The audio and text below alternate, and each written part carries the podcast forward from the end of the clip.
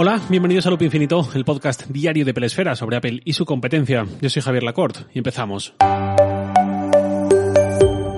Hace más de un año y medio, antes de la pandemia incluso, en febrero del 20, publicó un episodio titulado Probando Setup, donde conté mis primeros días usando esta meta aplicación para el Mac. Ayer jueves me escribió un DM Rafa Cabrera, arroba uno de los 13 en Twitter, oyente comentador habitual, en el que me decía lo siguiente. Hola Javier, espero que hayas tenido un buen verano. Has mencionado en el podcast en varias ocasiones Setup, recuerdo una vez por Focus, pero creo que lo hiciste alguna más. En mi vuelta al curro y en mi cruzada contra la procrastinación estoy probando Focus y HazeOver y como voy a pagar un tiempo para probar, quiero probar algunas apps más que estén en Setup. He pensado que sería interesante un podcast sobre el uso que haces de Setup, además de serme muy útil. Así que te lo dejo ahí para que lo añadas a tu lista de ideas para el podcast o lo descartes inmediatamente. Un saludo Javier. Pues muchas gracias, Rafa. Como ves, no la he descartado, sino que en menos de 24 horas ya hay un episodio sobre ello. Esto también tiene que ver con que cuando falta tan poco tiempo para un evento como el del martes, no me entusiasma demasiado hablar de los rumores de ultimísima hora, de ese evento y todo eso, porque además el episodio va a caducar muy pronto y prefiero aliviar con otros temas. Vamos con Setup.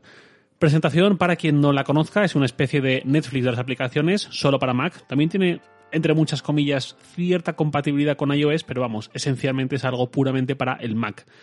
Es una aplicación que nos instalamos y hace de contenedor de más de 200 aplicaciones que podemos instalar también con un clic.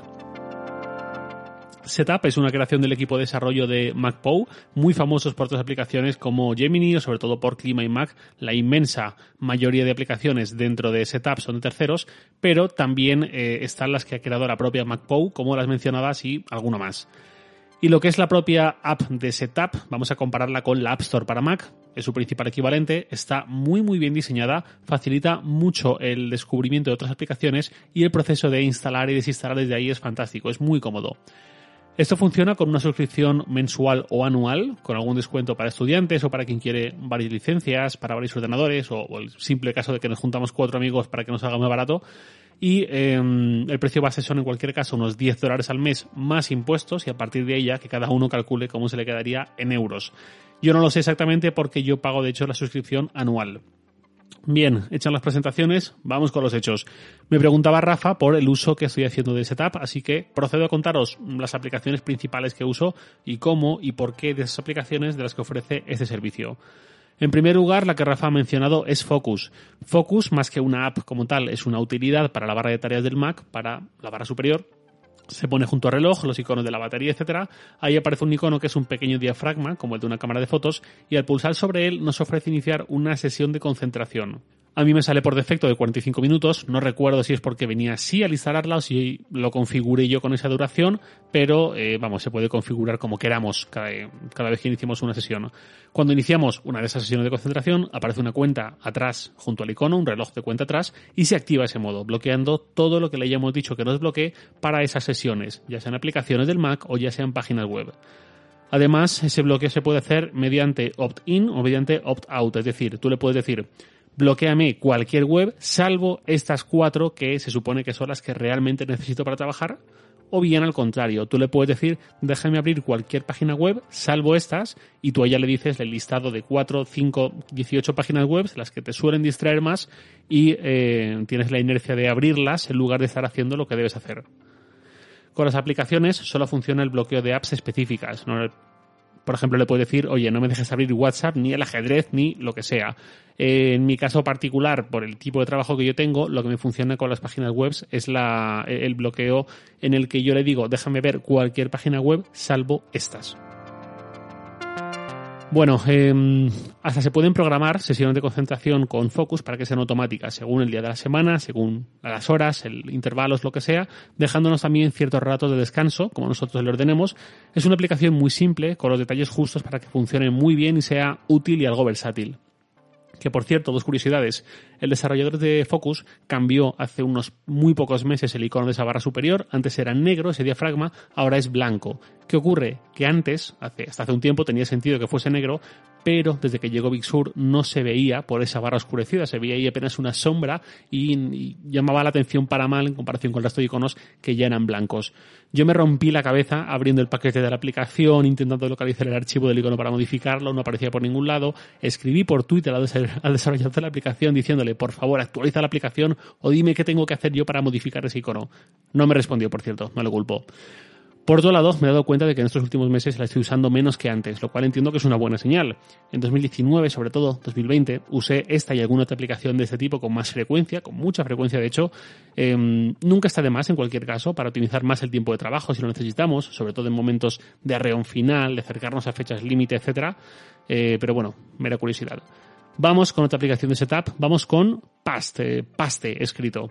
Sinceramente, no sé muy bien por qué estoy usando Past, lo digo porque yo usaba Pasta, aplicación fuera de Setup, y no recuerdo por qué cambié, pero bueno, esencialmente hacer lo mismo es un historial del portapapeles, tiene una utilidad doble.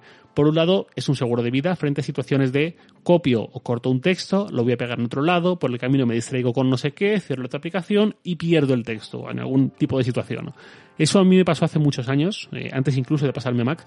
Fue un trabajo considerable el que perdí de manera muy estúpida, me dio mucha rabia. Con esas aplicaciones no pasa. En el caso de esta aplicación también se inserta en la barra de menú el, el, icono con la P y al pulsarlo emerge una gran barra inferior a la zona del dock, pero mucho más grande, con los últimos ítems, sea texto, URLs, lo que sea, que hemos copiado del portapapeles. Y aquí entra la segunda utilidad. No solo es un seguro de vida contra potenciales desgracias, sino también es algo que facilita buscar ciertos elementos. Por ejemplo, una URL que copié esta mañana, pues en lugar de ir a buscarla no sé dónde, una conversación eterna que igual ya ni siquiera es fácil de localizar, pues voy ahí y directamente me va a aparecer haciendo un poco de scroll lateral e incluso podemos buscar, por ejemplo, que solo me muestre los elementos de portapapeles que lleva, lleva la palabra Sataka o que lleva la palabra Apple, lo que sea. Eh, esto, por cierto, Windows ya integra una versión mejorada y avanzada del portapapeles y me extraña que macOS a estas alturas de la película todavía no lo incorpore de forma nativa. Debería ser así, debería ofrecer a todo el mundo, incluso a los que no están al loro de este tipo de aplicaciones, la opción de recuperar elementos antiguos que pusieron en el, portapapeles porque no ocupa nada, no cuesta nada, es algo muy sencillo de implementar, pero arregla potenciales desgracias. Mientras tanto, para todos los que no usemos Windows sino Mac, yo recomiendo aplicaciones de este tipo. Otra aplicación, PullTube, simplemente para descargar vídeo de YouTube. El vídeo entero o sobre el audio, tiene un montón de opciones y ajustes, muy bien, muy simple. Otra más, Permute, Permute. Es un gran conversor de archivos multimedia, típica aplicación a la que recurrimos en momentos de necesito pasar este vídeo a no sé qué otro formato o esta canción. Hace lo que hace, lo hace muy bien, es muy versátil en cuanto a formatos, puede con todo, es muy completa. Otra más, Mockups Studio. Esta la uso para mi trabajo sobre todo, básicamente ofrece muchísimas fotos de dispositivos de todo tipo, con prevalencia de dispositivos Apple, desde el Apple Watch hasta el Cinema Display, un montón de dispositivos distintos, sobre los que poner en, esa pantalla, en ese monitor, ya sea de un reloj, ya sea de un una televisor, de sea un ordenador, lo que sea, eh, poner una captura de pantalla o una imagen cualquiera que queramos queda bastante bien, la aplicación funciona bastante bien y la van actualizando con frecuencia para añadir nuevos dispositivos. Otra más, Image to Icon, para convertir imágenes a iconos, formato ICNS en el Mac, aunque tiene más formatos, yo uso principalmente ese, y además con muchas opciones visuales. No solo cambia el formato de una imagen a formato icono, sino que incrusta o adapta esa imagen a un icono con ciertas formas, con ciertos elementos. Por ejemplo, yo en el dock del Mac tengo mis aplicaciones de uso habitual y a la derecha, junto a la papelera, tengo acceso rápido a carpetas, las que más frecuentemente uso. Una de esas carpetas es Webedia, donde tengo todo relacionado con mi trabajo, principalmente en Sataka, y luego la, pues, la documentación mía referente a la empresa, la carpeta con las nóminas, etcétera. Esa carpeta por defecto era una carpeta azul, la típica carpeta que creamos en macOS, pero yo la personalicé para que tenga el logo de Webedia sobre la carpeta. Y además no puesto de cualquier forma, no el logo puesto a capón encima de una carpeta azul lisa, sino que em, tiene este clásico sombreado como si fuese una hendidura en una carpeta física, igual, pues eso, que las carpetas nativas del Mac de descargas, de imágenes, de música, que aparecen logos y glifos encima de la carpeta, pues mismo efecto, mismo estilo, pero con el logo de la empresa. Al lado de esa carpeta en el dock tengo otra de loop infinito con la plantilla base de Logic para los ajustes de audio, recursos gráficos, para redes, con la carpeta compartida con mi compañero Miguel López, audios en crudo de cada episodio, etcétera, etcétera, también con el logo de loop infinito serigrafiado, digamos, sobre la carpeta. Esto me sirve no solo para cuidar ese detalle visual, sino también para hacer que esas carpetas sean reconocibles de un vistazo y lo hago con Image to Icon. Otra aplicación que uso, como no, Clima y Mac, buenísima. Clima y Mac esencialmente lo que hace la gran mayoría de la aplicación es ejecutar comandos de terminal, pero con una interfaz muy bonita, que no espanta. Yo solo tengo buenas palabras para Clima y Mac, la uso con cierta frecuencia y está integrada porque es de los propios creadores de Setup. Esas serían las que uso principalmente. Mm, tengo más, pero mm, ya digo, la gracia de esto no es solo las que usamos habitualmente, necesariamente, sino también esas apps de uso puntual que en lugar de comprarlas para usarlas una vez cada muchos años, podemos disfrutarlas dentro de esta suscripción e ir instalando y desinstalando según tengamos lo que queremos. Por ejemplo, Gemini, para eliminar archivos duplicados, incluyendo fotos, y no solo duplicados, sino los que son muy similares. No es algo que yo use de forma muy constante, pero de forma puntual me puede venir bien. Otra aplicación, Screens, mm, para conectarse en remoto a un ordenador. Esto lo tiene InMessage de forma nativa, integrada, digamos, pero Screens va bastante más allá y funciona realmente bien y, podemos ejecutar y, despertar ordenadores que están en, en stand-by, eh, que tenemos en casa, por ejemplo, sin necesidad de pedir permiso y que una persona esté en ese mismo ordenador con otra cuenta de InMessage o lo que sea. Esta aplicación, pensando en este curso, pensando en los próximos meses, es posible que no vaya a hacer falta. Yo conté que hace un año y pico compré mi MacBook Pro de 16 pulgadas por un motivo concreto relacionado con ese 2020, principio del 21. Eso ya pasó, estuvo muy bien, mereció la pena. Ahora me planteo lo que viene y no sé qué ocurrirá, ya veremos, pero lo mismo me hace falta screens en algún momento. Luego, por ejemplo, está ClearVPN como servicio de VPN, que además es también de la propia MacPo y claramente está diseñada para ver contenidos de servicios de vídeo en streaming que no están en nuestro país, para ver el catálogo de vídeo de otro país, fútbol, lo que sea. Yo prefiero otros servicios de VPN, pero ese es otro ejemplo de tipo de servicio que de forma quizás puntual para quien lo necesite va a tener muy cómodo tenerlo incluido, o si no al menos quizás por lo que le cuesta prácticamente cualquier servicio de VPN mensual externo, por eso mismo tiene todo setup que también incluye ese servicio de VPN.